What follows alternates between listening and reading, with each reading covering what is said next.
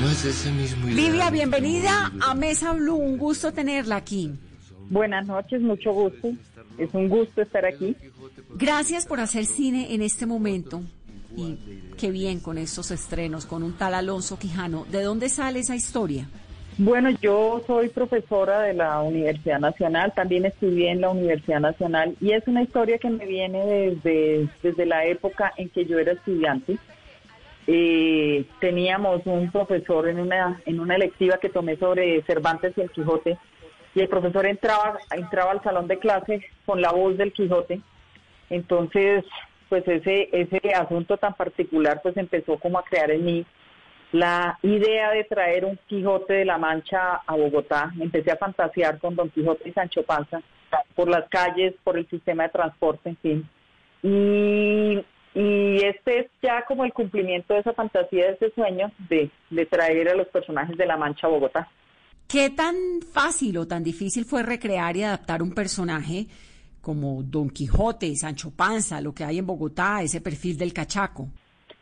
Sí, lo que pasa es que yo lo que hago es una versión muy libre del Quijote, digamos, yo no hago una adaptación del libro, yo lo que tomo es los personajes, un poco para hacer una metáfora con respecto a, a cómo nos asumimos los seres humanos, cómo, cómo a veces creamos máscaras para nos queremos mostrar como si fuéramos otros, para huir de nuestros dolores o para, para mostrarnos diferentes a los demás. Y es un poco una metáfora de eso, es aprovechar estos personajes tan conocidos y que están en la cabeza de todo el mundo y que todo el mundo sabe quiénes son y que y que hacen parte pues de nuestra de nuestra literatura y de nuestra de nuestra historia. Entonces como que mm, como que es es una excusa para, para hablar de, de, la, de, la, de la verdadera personalidad y de la máscara. Pero pero pues obviamente los personajes no tenemos a Sancho Panza y Don Quijote en el Transmilenio es muy particular esa imagen. Tenemos a Don Quijote luchando contra molinos de viento que son los los Transmilenios. Tenemos a Don Quijote y a Sancho Panza atravesando la, por la calle 26 en sus en sus Rocinante y el Jumento que realmente son unas motocicletas Vespa con con cabeza de felpa y fue muy divertido, digamos que hacerla fue, fue, fue fuerte, fue difícil, pero fue muy divertido darnos como ese lujo, ese lujo de soñar, de soñar un poco y de jugar también, ¿no? También hay un poco de, hay un poco de ingenuidad y de juego en el fondo de todo esto que, que me encanta, me encanta, me encanta asumir el cine de esa manera, de una manera que sea también un poco un poco jugar con los elementos y plantearle al espectador una propuesta diferente. Livia, ¿y qué fue lo más difícil? Uy, lo más difícil de todo este proceso fue que como no pudimos hacer el rodaje en continuidad, las películas se hacen consumiéndose como en una piscina durante seis semanas, cinco semanas, pero en este caso no se pudo por diferentes problemas de producción y de logística, no pudimos hacer el rodaje en continuidad y hubo espacios de tiempo entre, entre una etapa del rodaje y otra, y en uno de esos espacios de tiempo, eh, el actor Manuel José Sierra, que, que vivía en Cali, en su casa en Cali, se subió por una escalera y se cayó, se pegó en la cabeza y se murió. Faltando 10 escenas para terminar el rodaje de la película. Ese fue, ese fue como el momento más difícil, porque pues teníamos como la idea de que nos faltaba media película nos faltaba hacer media película todavía, pero con Manuel José solamente teníamos 10 escenas, pero pero solventar ese ese impasse porque además lo queríamos, ¿no? No era solamente que la película se viera afectada, sino que Manuel José era mi amigo de muchos años, entonces pues ese fue como el impasse, el más difícil de todos porque si, te, si me pongo a contar podría durar un programa de cuatro o cinco horas. pero bueno, no, pero uno cómo se recupera después del medio de este rodaje, de que estás cumpliendo un sueño y se te va uno de los actores que además es tu amigo. Que además hace el Quijote de la Mancha, es que no es cualquier personaje, ni siquiera es, ni siquiera es que es, es una figuración, no es el personaje más importante. Sí, no, durísimo, lo, lo superamos gracias. Esta película se hizo con estudiantes de la Universidad Nacional, porque empezó como un proyecto de investigación de la Universidad Nacional y, y los chicos, chicos muy jóvenes, ¿no? Los chicos tenían, bueno, si te digo, por ejemplo, el gerente de producción, el que hacía los cheques, el que el que contrataba y hacía los cheques cuando hizo la película tenía 19 años. Si te digo más o menos el promedio de las edades de los chicos que hicieron esta película conmigo, pero tienen una fuerza increíble esos chicos. Tenían unas ganas de hacer, unas ganas de sacar esto adelante porque lo que fue inicialmente mi sueño se convirtió también en el sueño de ellos. Entonces ellos fueron los que me levantaron del, del piso y me dijeron, no, profe, vamos para adelante y vamos a hacerla y encontremos soluciones y las encontramos. Realmente hay mucha gente que ve la película y no se da cuenta del cambio de actor. No, ¿Y cómo lograron eso? Que la gente no se dé cuenta que hay un cambio de actor. O sea, ¿de qué depende? Por ejemplo, ¿cómo hicieron para solucionar tan rápido? Pues porque la magia del cine tiene lo suyo, ¿no? Entonces hay escenas que se resuelven de una manera, no te puedo decir, porque si te digo ya la gente, en lugar de estar pendiente de la historia, de estar pendiente está la bolita. sin hacer spoiler, obviamente. no, lo que te digo es que todo lo solucionamos con la magia del cine. Es decir, hay, hay yo creo que son de las 10 escenas yo eliminé dos del guion, solamente finalmente son solo ocho pero de esas ocho, solo creo que hay dos en donde se nota el cambio de actor. Me parece que el resto es, es bastante impecable. De hecho, hay mucha gente que ni siquiera se da cuenta. Entonces, básicamente la respuesta es con la magia del cine. No puedo darte otra respuesta. Duraron ustedes aproximadamente cuatro años haciendo esta película y estaban listos pues para estrenarlas en sala llega todo este tema de la pandemia, porque ustedes deciden estrenarla eh, de forma virtual y además gratis? Bueno, sí, esa es, esa es una gran pregunta que además que además atraviesa otros temas en general de la distribución y la exhibición en Colombia, ¿no? Las, las dinámicas se están cambiando. Si yo te digo con mis otras dos películas, con la historia del baúl rosado, yo, yo tuve muy buenos números en taquilla. Con ella no tuve un muy buen desempeño, pero, pero digamos yo hice con ella, hice seis mil espectadores en un, en un mes y ahora vamos en, hemos superado ya las 65 mil vistas en día y medio.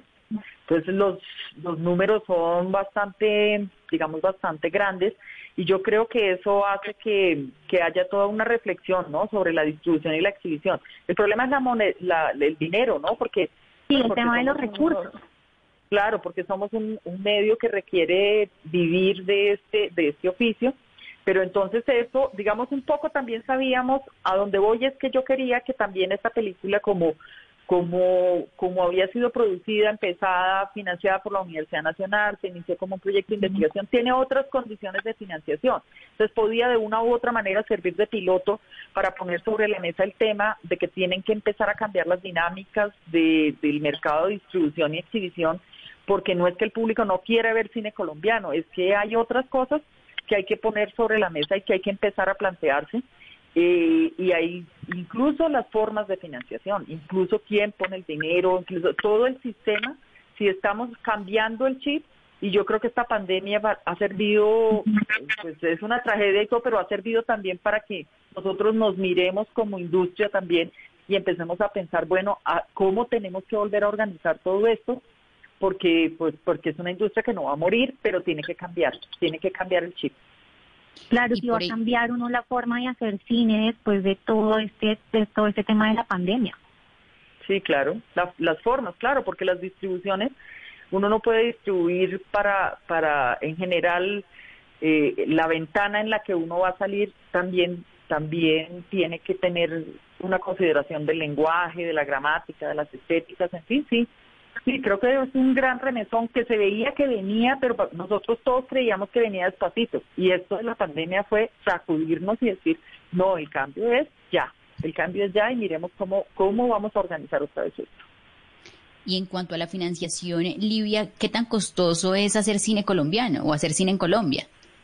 Carísimo, carísimo, menos caro que, que en otras cinematografías, que en otros países pero yo tengo proyectos que llevo años tratando de encontrar el dinero que no que no que no encuentro cómo que valen mil millones dos mil millones de pesos. Esta película se pudo esta que está saliendo hoy en día eh, se pudo hacer con mucho menos dinero pero pero también porque la Universidad Nacional de Colombia hizo una apuesta fuerte una apuesta grande en personal en equipos en locaciones en muchísimos, digamos, muchísimos recursos que la universidad tiene para su funcionamiento fueron puestos a, a disposición de nosotros y por eso fue posible hacerlo con mucho menos dinero, pero hacer cine es, es carísimo, es, es muy, muy caro. Y por ejemplo, eh, Livia, ¿cuál es el proceso? Un grupo de estudiantes o una productora tiene su idea, quiere materializarla y, y, le falta el dinero. O sea, desde el gobierno, por ejemplo, ¿hay algún tipo de financiación? Sí, claro. Existe el Fondo para el Desarrollo Cinematográfico. Por fortuna existe y existe desde hace, desde hace bastante tiempo. eh, y es un digamos es un fondo que, que canaliza los recursos de todo de todos los impuestos del sector del sector distribuidores productores exhibidores va a ese fondo eh, los, los impuestos y ese fondo se reparte se redistribuye para que se puedan producir películas colombianas por eso es que desde hace varios años desde hace ya creo que son 20 años que tiene ya la ley de cine eh, por eso es que desde, desde esa fecha para acá se han empezado a producir y a exhibir y a ver mucho más películas colombianas. Por eso existimos, por el Fondo para el Desarrollo Cinematográfico. Pero en este caso, en esta película, en un tal Alonso Quijano, pues aunque tiene el premio de guion del fondo, eh, yo quise, digamos, quise hacer un proyecto que fuera completamente diferente. No tiene, no tiene dineros del fondo, tiene un pequeño aporte de la empresa privada, pero lo que tiene es eh, como toda la fuerza y la infraestructura de la universidad puesta ahí en una en una apuesta que busca pues por primera vez eh, que los chicos tengan la experiencia de vivir el set el set profesional de estar en, en un set de rodaje profesional y es también una apuesta pedagógica, digamos, es un proyecto que es que es diferente, pero al final del camino es una película comercialmente que, que, se exhibe como se podría exhibir cualquier película comercialmente. Y de hecho íbamos a salir a las salas antes de la pandemia, pero lo que decidimos fue aprovechar la oportunidad también para mirar este tema del cambio de la distribución y la exhibición. ¿Cuál es su historia con el cine, Livia? ¿De dónde sale ese amor por el cine?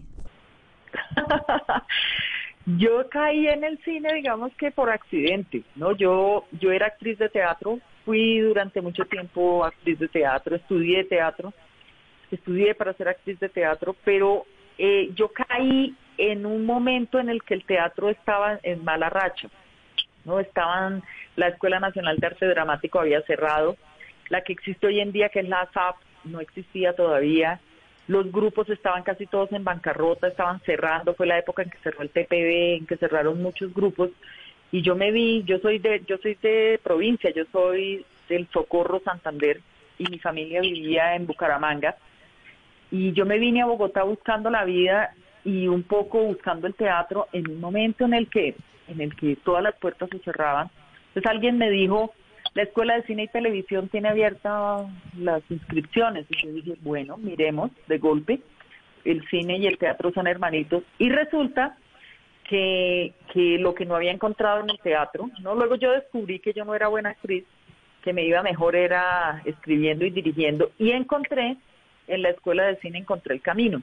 Entonces como que, como que en un principio no, no nació como por inspiración, sino un poco como por accidente pero una vez me instalé allí, pues ya no me consigo de otra manera, o sea, todavía tengo muchas historias por contar, todavía tengo tengo muchas películas en cola, tengo muchas ganas de hacer cosas, soy profesora todos los días, vivo la experiencia también de, de la fuerza de la gente joven, de sus ideas, en fin, en fin, ahora soy una completa apasionada, pero pues la cosa no, no empezó de esa manera.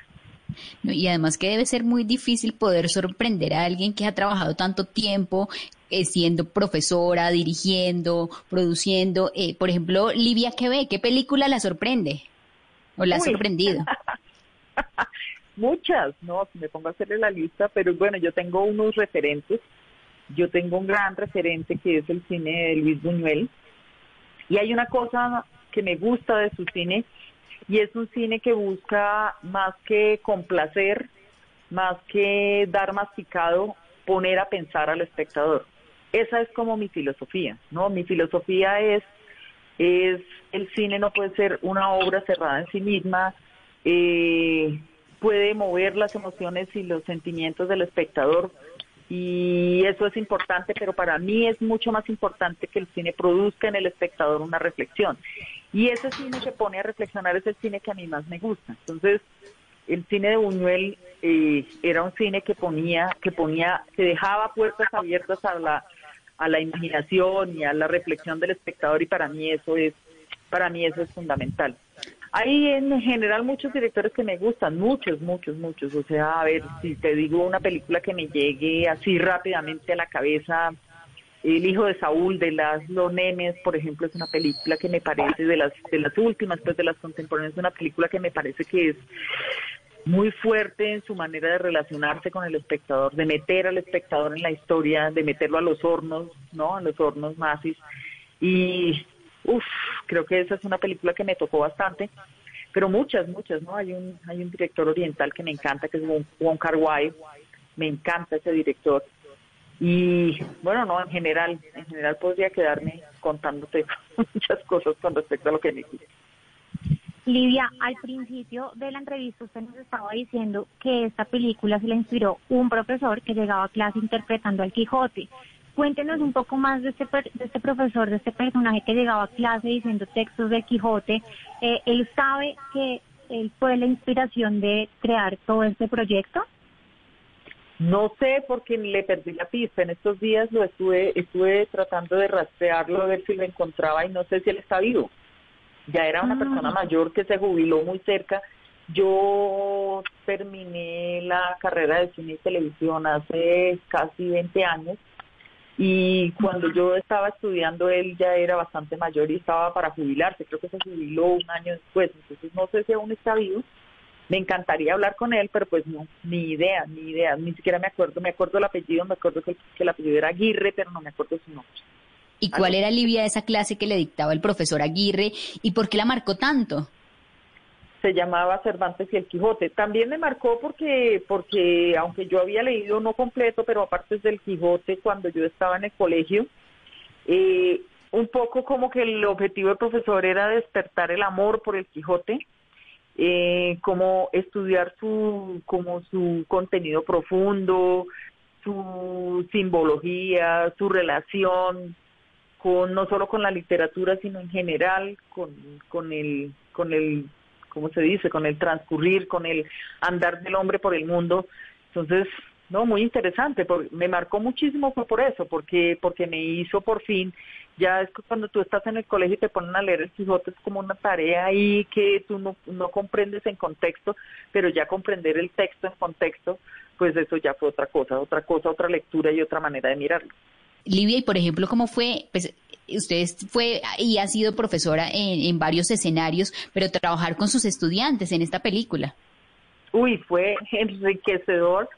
Mis estudiantes tienen, tienen, bueno, primero el profesionalismo, eso me sorprendió, ¿no? Porque no, uno no, yo no puedo negar que en un principio cuando me dijeron que, que cuando, cuando fui, cuando tomamos la decisión, yo hice una reunión con los chicos y los chicos jamás en su vida habían leído un guion para largometraje, es decir, que, que muchos de ellos el primer guion para largometraje que leyeron fue la película que hicieron, es decir, eh, había como, como muchas ganas y poca experticia, entonces eso daba un poquito de susto, al principio eso daba un poquito de susto, pero una vez empecé a trabajar con ellos, ellos me demostraron que tenían como la capacidad suficiente para para asumir el reto, para, para lograrlo, entonces pues fue, fue encantador, fue enriquecedor.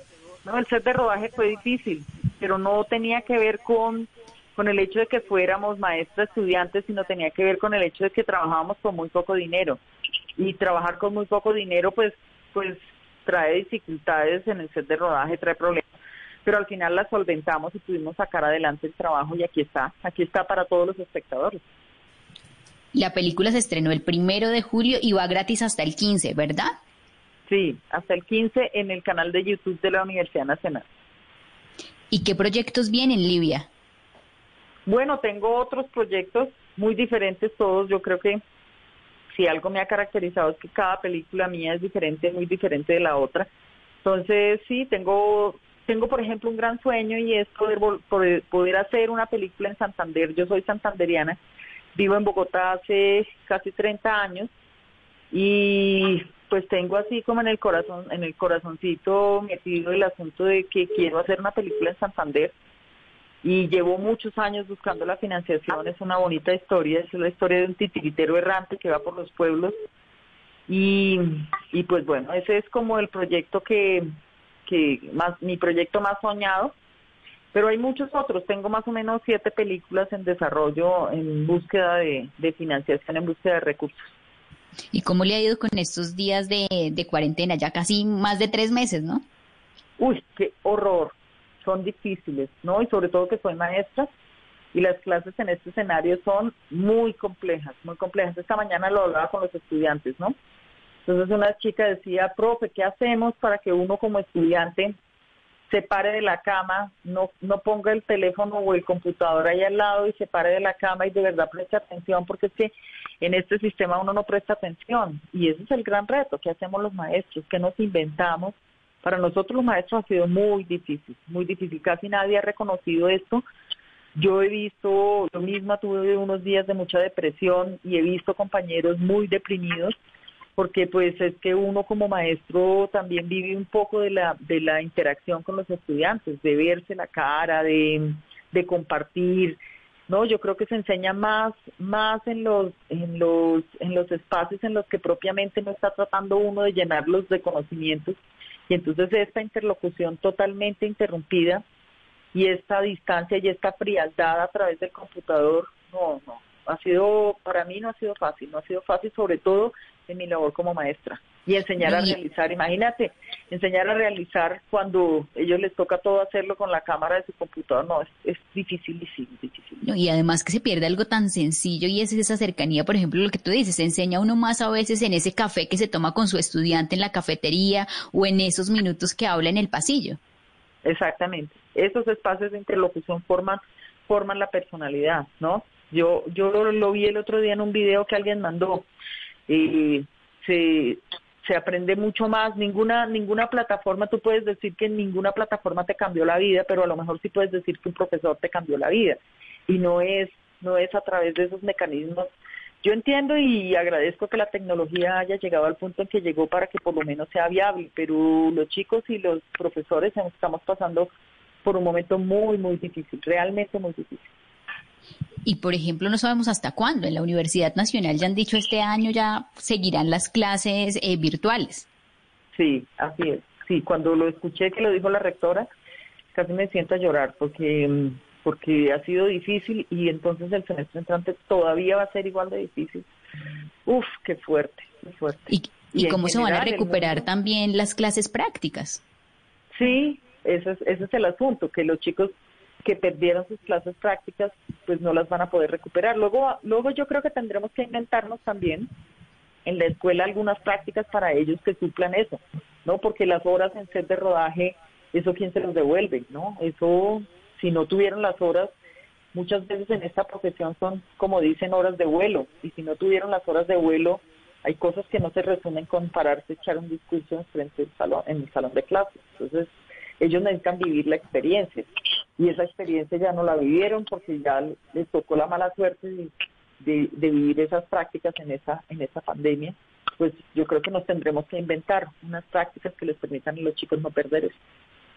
Livia, y usted es del grupo de optimistas que, que dice que cuando todo esto termine vamos a salir mejores seres humanos, con mejores experiencias de vida para compartir, para socializar, o que vamos a seguir siendo los mismos yo no sé, alguna enseñanza tiene que traernos, ¿no? Imposible, imposible que, que salgamos indemnes eh, de esto. Yo no creo, o sea, yo no sé si yo veo con esperanza y no sé si el que vayamos a ser diferentes eh, cambie o arregle las cosas, no sé, no sé, no, me parece que eso es como futurología, pero sí me parece que, que la interacción entre los seres humanos, yo estoy, o sea, ahora le decía a una compañera de, la universidad, le decía, quiero ver gente, te extraño mucho.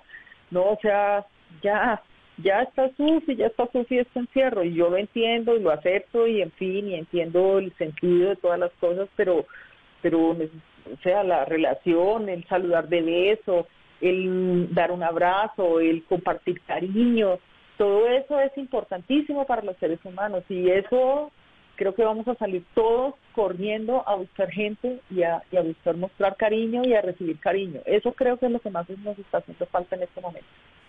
Livia, gracias por estar en Mesa Blue, gracias por seguir creando y por seguir haciendo productos tan maravillosos y películas como un tal Alonso Quijano que podemos ver gratis hasta el 15 de julio en el canal de YouTube de la Universidad Nacional. Muchas gracias por el espacio y espero que todos se conecten y le apuesten al cine colombiano. Esta es una forma de mostrar que a los colombianos sí les gusta el cine colombiano. Livia, gracias y una feliz noche. Bueno, igualmente, feliz noche.